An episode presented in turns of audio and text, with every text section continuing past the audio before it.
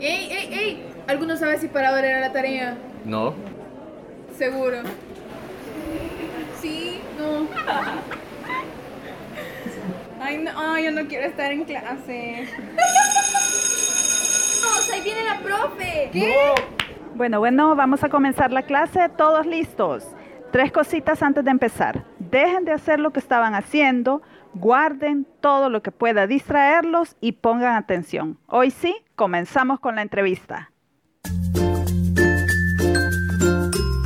Hola a todos. Eh, ahora nos acompaña Félix Abraham Guevara, coordinador del proyecto ESMATE en El Salvador, y va a estar aquí compartiendo con nosotros algunas ideas, algunas experiencias que él ha tenido en la franja educativa en El Salvador y en su trabajo en general eh, con el Ministerio de Educación. Hola Félix, ¿qué tal? ¿Cómo estás? Hola, mucho gusto, Patti. Para mí es un honor estar aquí en esta entrevista. Estoy muy bien, espero que tú también y todos los que nos escuchan pues estén muy bien, ¿no? Sí, y a mí me alegra también muchísimo tenerte aquí. Eh, pues considero que tu papel en este momento es bien importante porque estás, bueno, estás a cargo del, del proyecto SMATE en El Salvador, que es sobre la enseñanza de la matemática, ¿verdad?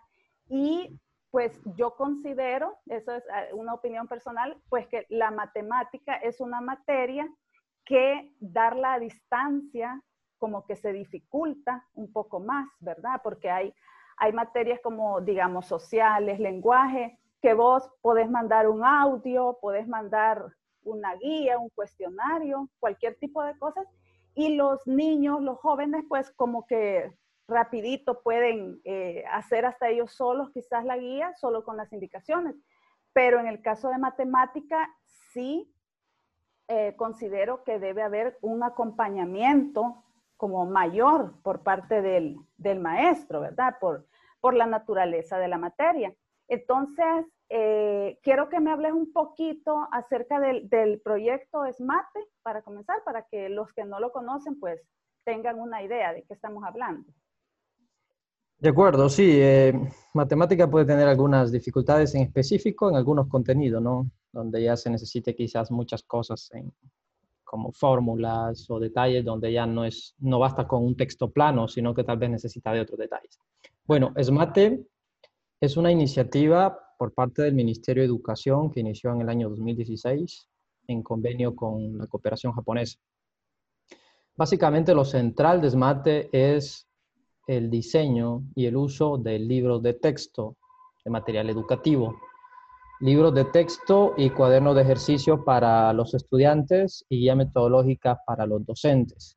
Eso es lo central. Sin embargo, debo aclarar que eh, es realmente toda una propuesta metodológica de cómo aprender matemática. La estrategia técnica de SMATE está compuesta por tres componentes. El primero, material de calidad, que es el material que he mencionado. El aprendizaje activo por parte de los estudiantes, donde se promueve que cada estudiante trabaje de manera activa 20 minutos en clase con el libro de texto y 20 minutos en casa con el cuaderno de ejercicio. Obviamente ahora la situación ha cambiado, pero siempre se intenta promover el aprendizaje activo. Y la tercera componente, que es el rol del docente como un facilitador o como un orientador. Bueno, ¿Qué es lo que sucede eh, desde el 2016 hasta el 2020? Bueno, ya se tiene el diseño de los libros de texto, cuadernos de ejercicio, guía metodológica desde primer grado hasta segundo año de bachillerato, para empezar. También ya se ha trabajado con los coordinadores de los profesorados de las universidades, los profesorados para educación básica y de matemática para tercer ciclo y bachillerato. Se han modificado las asignaturas que tienen que ver con diseño, eh, el diseño curricular o didáctica de la matemática. Con esto lo que buscamos es que todas las instituciones de educación superior eh, puedan aprender, las personas que van a ser docentes sepan qué es SMATE, cuál es su estrategia, su metodología, que conozcan los cambios que se han hecho en los programas de estudio y así vayan a la escuela con ese conocimiento. Por otra parte, también se ha incidido en la formación continua, se han modificado los módulos que se utilizaron en el Plan Nacional de Formación Docente con esto entonces estamos intentando permear tanto en los estudiantes de primero hasta segundo año de bachillerato con los docentes que están en servicio y con aquellos que dentro de uno, dos o tres años van a ser docentes. Esa sería la idea. Muy bien, muchas gracias. Entonces es una gran cantidad de trabajo invertido ahí, como me estás diciendo. Eh, hay una planificación, ¿verdad? De cómo se, se quieren hacer las cosas y de repente, ¡pum!, llega la pandemia, ¿verdad? Y como que cambia, al menos un poco, pero en la mayoría de casos cambia bastante, cambia radicalmente la manera de, de estar enseñando. Y en el caso del Salvador, al inicio comenzamos con eh, las clases a distancia por medio de, de Internet, ¿verdad? Se pensó en el Internet antes que en la televisión educativa. Entonces, ahora ya estamos con la franja educativa en, Canal 10, ¿verdad? De la televisión educativa, desde el, 25 de mayo. Entonces, ¿a qué se debe que se haya pensado antes en Internet que en televisión educativa, ¿verdad? Me imagino yo que hay ahí una serie de, de razones para tomar esa decisión, ¿verdad? y que llevó al final pues a decidirse por también vamos a, utilizar la, televisión, ¿verdad? Siento que aquí en El Salvador hay mucha más cantidad de personas que tienen televisión que aquellas que tienen computadora, ¿verdad? Entonces, más o menos que nos describas un poco, yo sé que debe haber sido un proceso largo, ¿verdad? De pensar mucho, tomar decisiones muy importantes, pero para que nosotros tengamos una idea, ¿cómo es que se llegó a pensar en utilizar la, televisión educativa y cuál ha sido el, proceso. Sí, de acuerdo. El Ministerio de Educación ha intentado promover un sistema que se le ha llamado multiplataforma, a veces también lo dicen como multimodal. La primera iniciativa, como tú lo has mencionado, fue buscar eh, diseñar guías de aprendizaje o autoaprendizaje a través de dos formas. Uno, de manera digital, que estuvieron, se han estado depositando en el micrositio del Ministerio de Educación, emergencia COVID-19, y también de manera impresa eh, se llevaron a todas aquellas instituciones que las direcciones departamentales de educación notificaron al Ministerio Central diciendo estas personas tienen dificultades con Internet o es muy difícil que puedan hacerlo, descargarlas, entre otras. Entonces, eh, se hicieron las dos formas, de manera digital y de manera impresa. Obviamente quizás la estrategia de hacerlo de manera digital es porque sí, sabemos que todavía hay un gran porcentaje de salvadoreños que no tienen, pero hay una gran parte que sí. Todo, mucha gente ahora tiene eh, teléfonos inteligentes, eh, andan datos o compran y de repente pueden trabajarlo. Pero hay una gran cantidad que no tiene ni internet, ni televisor y en el peor de los casos no tiene ni energía eléctrica.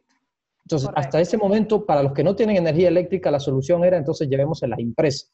Muy bien. Eso implica que no se resuelve todo también el problema, porque eh, quizá no siempre se llevaron las guías en el momento oportuno, porque a nadie le avisó esta pandemia que iba a llegar. Entonces se tuvo que de entrada improvisar un poco, después se fueron ordenando las cosas, se llevaron las guías impresas y en algunos casos, como ya estábamos en cuarentena, no era tan fácil decir, ya tenemos las guías impresas en el centro educativo, vengan todos a traerla, sino que hemos visto casos de docentes en las noticias donde salen en sus motos y van a los cantones, a zonas rurales, a entregarlas, ¿no? Qué bien por ellos, porque siempre está ese esfuerzo por parte del docente. Y como decías también, eh, que gran responsabilidad era del director de haber notificado que allí había esa necesidad, ¿verdad? Justamente, que había esa necesidad. ¿Qué sucede después? Bueno, mientras se daba esto de las guías, eh, siempre se estaba pensando en los equipos técnicos del Ministerio de Educación, eh, dirigidos por los titulares, cómo podemos robustecer esta estrategia. En el sentido de robustecer, de ampliar, de, convertirlo en un sistema eh, multiplataforma, multimodal, entonces se mueven dos estrategias más. Una que es los sites de los Google Classroom, de Google Classroom, en este caso los sites son sitios web. Sí. Sitio web. Y las teleclases los sites de Google Classroom vinieron a robustecer lo que son las guías de aprendizaje, porque aquí los sites ahora van por día. En el caso de matemáticas sigue siendo igual, porque las clases en los libros de texto van por día. Solo que en los sites se agregan ya algunas microanimaciones, se agregan eh, algunas infografías, se detallan más cosas, pero para las otras asignaturas se ha venido a ayudar más, porque las otras asignaturas no tienen libros de texto como matemáticas. Ajá. Y los hay si lo hacen de esta manera. Entonces ha venido a ayudar en este sentido. Eh, pero ¿qué sucede con los hay? Tenemos el mismo inconveniente. De hecho, eh, se ha dicho, se ha buscado, se está intentando ver cómo se llevan los sites, incluso sin la necesidad de conexión de Internet, pero hasta el momento no se ha logrado, porque eso obviamente no es barato y no es fácil, ¿verdad? Sobre todo porque hay que tener siempre dispositivo, aunque no hay Internet, pero hay que tener un dispositivo, hay que hacer gestiones, donaciones o buscar eh, asociarse con instituciones tecnológicas para lograr esto. E invertir mucho dinero, que en este caso, en estas situaciones, de seguro el dinero pues es el que más hace falta. Entonces nace también la idea de retomar la televisión, las teleclases, que la primera transmisión es el 25 de mayo, como tú lo has dicho. Eh, la teleclases viene también a ayudar más a dar una, una estrategia que se diferencia de un texto plano. Porque ¿cuál es la ventaja de una teleclase? Que ya hay un docente hablando frente al estudiante con, las con varias limitantes. La limitante primera, tiempo. Son 15 minutos. Muchas personas han pedido más. Son 15 minutos los que se tienen. Segundo, eh, frente a las pantallas del celular o de la televisión, los estudiantes tienen a un profesor que no es su docente. Eso es importante decirlo.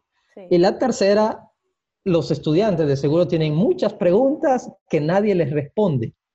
No hay una retroalimentación. no hay. De entrada no hay. Entonces, esas son las limitantes que se tienen, pero sí se puede buscar de alguna manera una conexión que no ofrece de entrada un texto plano. Ver una clase temática de ciencias de cualquier otra asignatura, leerla, a que un docente lo esté diciendo, que ocupe un material, que haga un experimento, que narre un cuento o algo, es muy diferente. Es importante decir también algunas diferencias entre los SAID y las teleclases. Por ejemplo, los SAID es exhaustivo en el sentido de que intenta dar cobertura a todos los contenidos propuestos en una semana, en todas las asignaturas, en las asignaturas básicas al menos y en los grados, mientras que las teleclases no. Las teleclases solo desarrolla una clase de cinco por asignatura. Significa que entonces en las teleclases se está ofreciendo un apoyo en una quinta parte del contenido, mientras que en los sitios web sí se intenta dar cobertura de todo. Entonces, con esto se tienen las guías de autoaprendizaje que se vinieron a robustecer con los sitios web en Google Classroom y se vinieron también a ampliar con las teleclases. Ahora, quisiera detenerme un poco con las teleclases. Las teleclases eh, creo que es muy importante también decir muchas cosas, las reacciones que se han tenido. Eh, muchos padres de familia nos han escrito diciéndonos que sus hijos están aprendiendo. Incluso algunos padres nos dicen, mire, mi niño tiene cinco años, pero vio la clase de tercer grado y, le entendió esa parte donde hicieron la repartición de mangos, qué sé yo. Eh, estoy hablando en este caso de matemática y cosas positivas que al menos nos han dicho. Sin embargo, también hay otras cosas que podríamos ver cómo, cómo se pueden mejorar. La interacción es una. Eh, leí hace unos días algunos comentarios de algunos docentes que dicen, miren, ¿será que están aprendiendo realmente los estudiantes con las teleclases? Es una muy buena pregunta. Sí, y ahí, decir, ahí caemos en, en, un tema muy importante que estás tocando, que es la evaluación, o sea, porque realmente ahorita, o sea, en la situación en la que estamos, en cualquier medio por, o sea, por medio de, lo que estemos dando clases, es difícil saber si los estudiantes realmente están aprendiendo. O sea, no estás ahí a la hora de, hacer un examen en línea, por ejemplo, ¿verdad? O en tu caso estás frente al televisor. O sea, ¿y cómo podés saber si, ese estudiante realmente está aprendiendo? Creo yo que, que esa es una duda que tenemos todos, ¿verdad? Maestros, papás, hasta los mismos alumnos se deben preguntar, ¿estamos aprendiendo o esto lo habré entendido bien? Sí, sin importar la estrategia, creo que ese es uno de los temas más complicados. Uno, saber garantizar el aprendizaje y dos, cómo, cómo medirlo. Esa es una parte que creo que, creo que todos los ministerios de educación, instituciones educativas están intentando darle solución. Sí que el no ser riguroso lleve a que las personas deserten, se desanimen, ya no, mejor ya no sigo porque esto está muy difícil. pero al final también tenemos que ver si aprueba o no aprueba, porque hay que extender certificados, porque el Ministerio de Educación nos va a pedir esto. O sea, e, esa dialéctica sí es un poco complicado porque cómo se hacen entre las dos cosas. Entonces, sí es una de las cosas que, que nos hacen pensar, todos estos cuestionamientos a nosotros nos hacen pensar y decimos, ¿cómo podemos mejorarlo? ¿Cómo podemos mejorarlo? Nosotros estamos pendientes de las redes sociales, en las redes sociales nos escriben y hay comentarios muy interesantes que nos hacen darle vueltas a las ideas que tenemos, ¿no? Eh, en algunos casos, más que todo en los casos de los grados de básica, intentamos dar más espacios para una supuesta, o al menos para intentar un nivel de interacción. Cuando nosotros les preguntamos a los que nos están viendo, ¿qué tal si ahora lo hacen ustedes? Les damos unos segundos, pero ¿qué tal si si el estudiante está animado, lo va a intentar, pero si no, solo se va a quedar viendo, me interesa poco. Entonces, tampoco se garantiza una interacción real, pero se está intentando ver de qué manera se puede hacer. De qué manera se puede hacer, como tú lo dijiste, no hay forma en este momento de decir esto se cumple, pero se está intentando ver cómo se acerca más a las situaciones que tienen los estudiantes en sus casas. Sí, fíjate que con eso que estabas hablando ahorita, yo he subido algunos videos en mi clase y por decirte un ejemplo, ¿verdad? Estás preguntando, ¿cuánto es 2 más 3? A ver quién sabe. Y te quedas callado, ¿verdad? Y después decís, sí, correcto, 5, ¿verdad? Esa es la respuesta. Pero en realidad, o sea, no sabes si el niño ha respondido bien, ha respondido mal o como decís, simplemente se quedó callado, ¿verdad? Esperando a ver eh, que la maestra o el maestro que está al frente pues diga la respuesta. Y ya con esta experiencia que has tenido, ya, ya mes y medio, un mes y medio de estar con la franja educativa, ¿qué consejo le podrías dar a los docentes que como yo, como cualquiera, están haciendo un videíto en la casa, ¿verdad? Eh, digamos, ¿cuál consideras que es el tiempo más recomendable que debe durar un video? O sea, ¿qué, aspectos debes tomar en cuenta al hacer un video para darle clases a tus alumnos?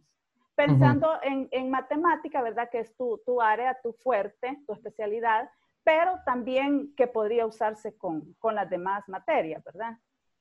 Sí, hay varias cosas. Nosotros también, te cuento que en SMATE tenemos un canal en YouTube, bueno, tenemos canal, el, el perfil en Facebook, donde ahí ponemos información, actualizamos, ponemos la programación de teleclases, de los hay y todo. Tenemos también un canal en YouTube donde justo en estos días, solo para esta situación, ya hemos creado más de 70 microvideos. 70 microvideos. Eh, y tomamos algunas cosas en consideración, tal como tú lo estás consultando. Uno es, le llamamos microvideos, porque hacer videos antes, hace varios años, en el Ministerio de Educación también estuve en una gerencia donde se hacían videos de 15, 20 minutos. Y una de las críticas fue, eso está muy largo. Muy largo. Y Porque no, es, no, es, como estar en clase, o sea, es diferente. Sí, si no logramos captar la atención del estudiante de entrada en introducción del video, pues está que nadie lo ve. Entonces, nosotros hemos hecho microvideos, microvideos que van desde los 3 hasta los 6 minutos.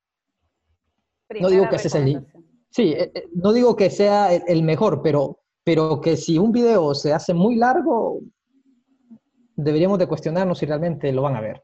Pero sí, nosotros lo hacemos de 3 a 6 minutos.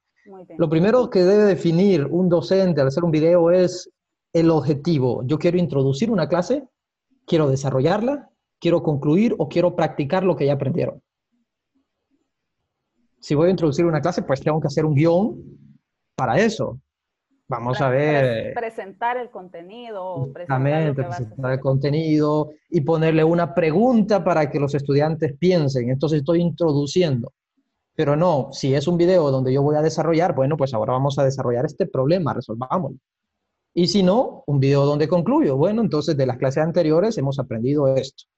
Y si no, pues también les presento un video donde practiquemos ejercicios. Les planteo estos, estos tres ejercicios. Primero, el objetivo el público. Es muy importante, el público es para quién está dirigido el video. Es muy diferente hacer un video para un estudiante de bachillerato que para un niño de primer grado. O para uno de, parvularia, ¿verdad? parvularia. Estaba, viendo uno de cancioncita, ¿verdad? Y ustedes ya se la saben y cantan. Sí, Justamente, o sea, a un niño de primer grado de parvularia no se le puede hablar como, como a un adolescente o un joven de bachillerato. Entonces, definir quién es el público, la edad. Luego viene la parte interactiva. En la parte interactiva ya mencionamos que hay limitantes, sin embargo, hay opciones. Una de las opciones que nosotros hemos adoptado es ocupamos iconos donde le decimos al estudiante, muy bien, el problema que vamos a resolver en este video es el siguiente. Haz pausa o pon pausa en tu video y le ponemos el icono de pausa y resuélvelo. Muy bien, le damos cinco segundos. Ahí, otra vez, depende del estudiante. Porque le damos segundos para que él tenga el tiempo para venir en su celular o en su computadora y poner pausa y resolverlo. Después ponemos el icono de reanudar y seguimos. Bueno, si ya lo hiciste, compruébalo. Aquí te lo presentamos. Otra vez, no garantizamos que eso sea una interacción real, pero estoy seguro que hay muchos estudiantes que sí les sirve cuando nosotros los invitamos a interactuar con ellos. Entonces, esa interacción no es del todo real, pero sí se puede dar en muchos estudiantes y eso es importante porque entonces se está buscando un aprendizaje activo, que los estudiantes intenten resolverlo y no que el video les haga todo, ¿no? Correcto. O sea, antes, o sea, aunque no lo puedas asegurar, están haciendo esto, pero es mejor hacer eso a no hacer nada. Al menos tenés cierta probabilidad de que va a haber esa interacción que estás buscando. Hay un porcentaje de estudiantes que lo van a hacer. No sé ni sabremos medir en este momento qué porcentaje, si es más alto o más pequeño, pero estoy seguro que hay un porcentaje de estudiantes que sí van a lograr hacerlo y seguir las indicaciones, poner pausa, resolverlo y luego regresar. Entonces estamos haciendo que el estudiante también piense y no solo se le esté transmitiendo conocimiento, que es la crítica que se le puede hacer a estos recursos. Y el último es el uso de los recursos. Ya hemos definido el objetivo, el público. Hemos delimitado el público, la edad, ya hemos buscado interacción y ahora entonces buscamos eh, los recursos, lo que utilicemos, ya dependiendo de la materia. Si vamos a hacer algo manipulativo, si va a ser alguna experimentación o algo, sobre todo si se van a hacer experimentos o algunas cosas que se intenten hacer con cosas caseras, dado que ahorita no se está en condiciones para ir y comprar todas las cosas y porque muchos estudiantes con menos recursos no van a tener el dinero para ir a comprar cosas caras. Creo que esos serían unos consejos muy útiles que pueden servir los docentes. Muy bien, de verdad te agradezco muchísimo. Yo creo que sí les van a servir bastante. Nos has eh, iluminado bastante en esta parte, ¿verdad? en primer lugar, entender por qué es que se toman ciertas decisiones, ¿verdad? Cualquiera, yo escuché muchos comentarios, es que televisión, si mejor en televisión, o sea, desde el inicio, pero tal vez uno no se pone a pensar todo lo que implica 15 minutos de, un video en, en, la televisión, ¿verdad? Todo lo que implica para las personas que están ahí al frente aunque creo que como docentes ya nos estamos dando cuenta lo que implica eso, ¿verdad? Para hacer un videíto de 3, 5 minutos, ¿cuánto me he tomado para preparar, para todo lo que estás diciendo, ¿verdad? Que aunque tal vez no hemos tomado en cuenta todo eso que dices, pero a partir de ahora sí lo vamos a hacer, ¿verdad? Pero implica que buscar programa para grabar el video, luego subirlo a una plataforma, como decís, o lo vas a subir a Facebook, o lo vas a subir a YouTube, o, cómo vas a hacer. Entonces, eh, de verdad te agradezco muchísimo el tiempo que has compartido con nosotros y a manera personal, ¿Cómo crees que esta, que esta pandemia, este momento, va a influir en la educación de aquí en adelante? Porque ya una de las cosas que yo he visto muy positiva es, por ejemplo, esta capacitación masiva a docentes, ¿verdad? En Google Classroom, que pues creo yo que eso nunca lo habíamos visto, ¿verdad? Al menos tenemos garantizado que 30 mil docentes estuvieron en esa capacitación, que de esos 30 mil un porcentaje haya aprendido y lo aplique posteriormente, creo yo que es una ganancia, ¿verdad? Entonces, eh, ¿de qué manera crees que va a influir esto en la educación del futuro? Bueno, yo, yo puedo decir cosas positivas y cosas negativas, ¿no? Lo primero, lo positivo sí es, esto nos ha venido a obligar, digo obligar porque no hay opción. Solo aquel que puede ser cómodo y decir, no se puede, no tengo las guías, no tengo recursos, no tengo dinero, y dice hasta ahí. Pero yo creo que puede que haya de estas personas, pero el gran porcentaje de docentes está preocupado por buscar estrategias para salir adelante. Entonces ha venido a obligar al que no puede intentarlo y al que ya puede mejorar sus habilidades en, recursos tecnológicos o en, el diseño de herramientas o de, o de, este tipo de, de, elementos que pueden ayudar en el aprendizaje. Entonces, han, han aprendido a utilizar plataformas, han aprendido, hay muchos youtubers ahora que son docentes, cientos de, de docentes con muchos seguidores que incluso hasta docentes de otros países los están siguiendo, les están preguntando cómo hicieron para resolver cierta cosa, ha venido a fortalecer muchas redes de docentes. Ha venido a fortalecer muchas redes de docentes que antes quizás no existían del todo o no había una comunicación tan fluida. Ahora por necesidad, comparto esto, comparto esto, compártanme esto, necesito esto. También yo mencionaba la vez pasada en otro espacio que ha venido a reconocer el esfuerzo de los otros, de las otras personas. Es decir, el docente creo que ahora puede como valorar más el esfuerzo de un padre de familia y al revés, un padre de familia ahora dice, ahora sí sé cómo le toca a los docentes y eso sí es importante, porque entonces de aquí en adelante vamos a valorar más a las demás personas. Eso creo que son las cosas positivas por parte de los estudiantes. Muchos también han aprendido a ser autodidactas. El autoaprendizaje, debido por, a la necesidad o a la aspiración personal, también los ha llevado a que busquen cómo lograr ese aprendizaje. Luego también hay cosas negativas, que también hay que mencionarlas porque también van a afectar mucho. De entre ellas sabemos desertación, repitencia. Correcto. Eh, menos los estándares, lo que se quería lograr, lo que se pretendía, no se va a lograr, definitivamente, porque eh, al inicio de año siempre las instituciones buscan subir sus indicadores de calidad. Ahora no es ese el objetivo, ahora el objetivo es mantenerlos al menos, que no se les vaya, lograr al menos lo mínimo. Entonces deberíamos de preocuparnos mucho a cualquier persona que esté interesada en educación, aquellas personas también que son las menos favorecidas. ¿Qué pasa con aquellas personas que no tuvieron los recursos, que no hicieron las cosas por cualquier razón? ¿Qué va a suceder con esas personas? ¿Qué es lo que se va a hacer para nivelarlos? Esas son las cosas que deberían de preocuparlos. Sin duda alguna, la realidad va a ser muy diferente y pues depende mucho de la actitud de los docentes. Así que hay que seguir adelante, felicitar a todos los docentes por todo lo que han hecho y pues sé que el país se los va a agradecer, ¿no? Los estudiantes cuando crezcan van a saber del esfuerzo que va a quedar marcado en la historia en este año, ¿no?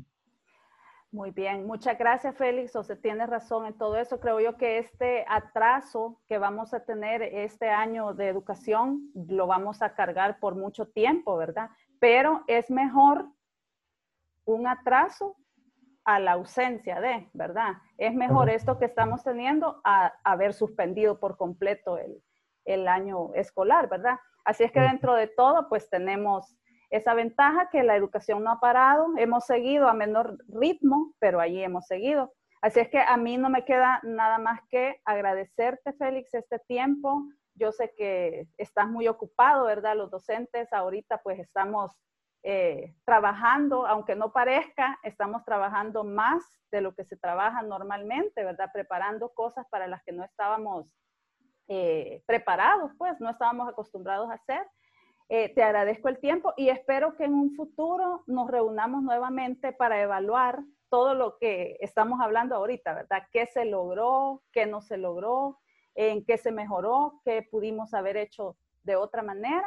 Y pues espero que esto a todos los docentes que nos están escuchando, que les sirva, ¿verdad? Esos tips que has dicho, hay que tomarlos en cuenta a la hora de hacer un videíto, ¿verdad? Para que en primer lugar nos ubiquemos en lo que estamos haciendo, ¿verdad? Porque de esto tenemos que salir mejores profesionales de lo que entramos. Esto es todo por hoy. Gracias por su tiempo. Nos escuchamos en la próxima entrevista. Si quieres participar o conoces a alguien para entrevistar, puedes contactarme a través de las redes sociales en Facebook y en Instagram como la profe.